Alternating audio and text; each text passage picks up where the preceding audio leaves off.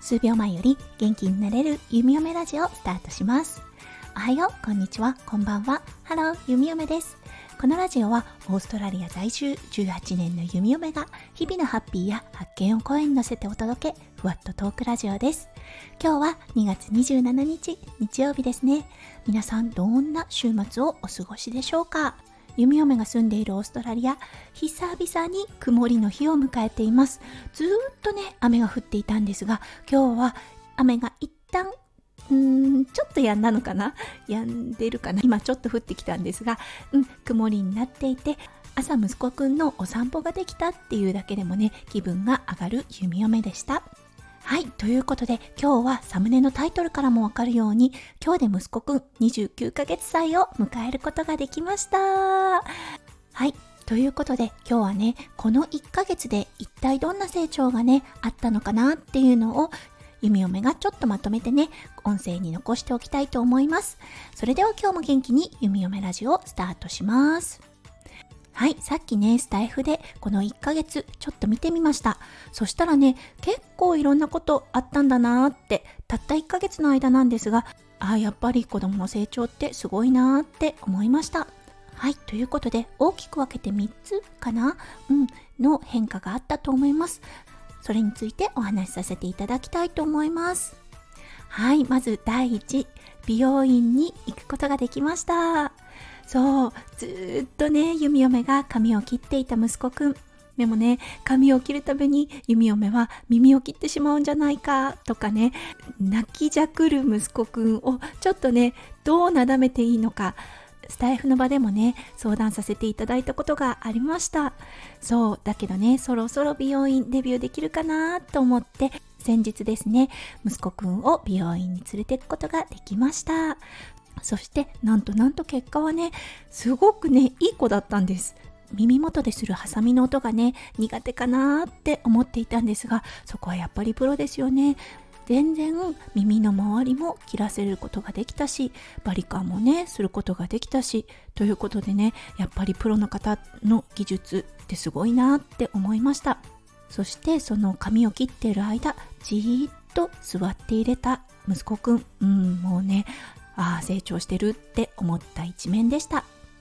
はい、そして2つ目はね、うん、これはね、お昼寝です。お昼寝がね、しなくなっちゃったんですよ。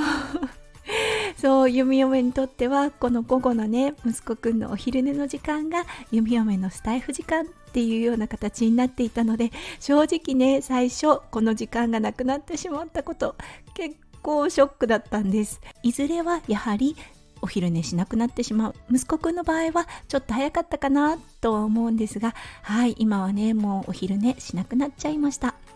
だけど良かったところ一日中すごく遊びますよね。そして休憩がない状態ということで夜はねもう本当にぐっすり寝てくれるんです。そうだいたい7時半ぐらいにベッドに行ってで朝起きるのが最近6時半ぐらいになってきました。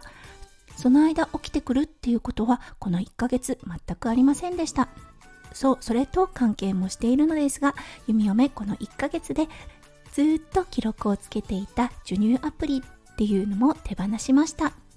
これね授乳は終わっているんですがそううんち排泄のパターンだったりとかあとはあのお昼寝とか睡眠のパターンをねずっと記入していたんですが、うん、もうそろそろこれも卒業かなって思ってやめたのがこの1ヶ月に起こったことでしたはい、そして3つ目ですね。これはね、体験っていう感じかな。この1ヶ月で初めて電車に乗って、あと2回目とはなるのですが、水族館にも行きました。そして初めてウォーターパークに行って泣かずにむしろ楽しんで遊んでいました。うん、これは体験ベースとなるのですがいつもと違うことをしてるんだっていうことをしっかり理解し始めてるなと思ったことです。もちろんね数日前からこの日はねこういうことをするからねとは伝えておくのですがうんやっぱりいつもと違う面白いことをしてる。これは楽しいんだっていう感じで息子くんの意思がねしっかりと伝わるようになってきました。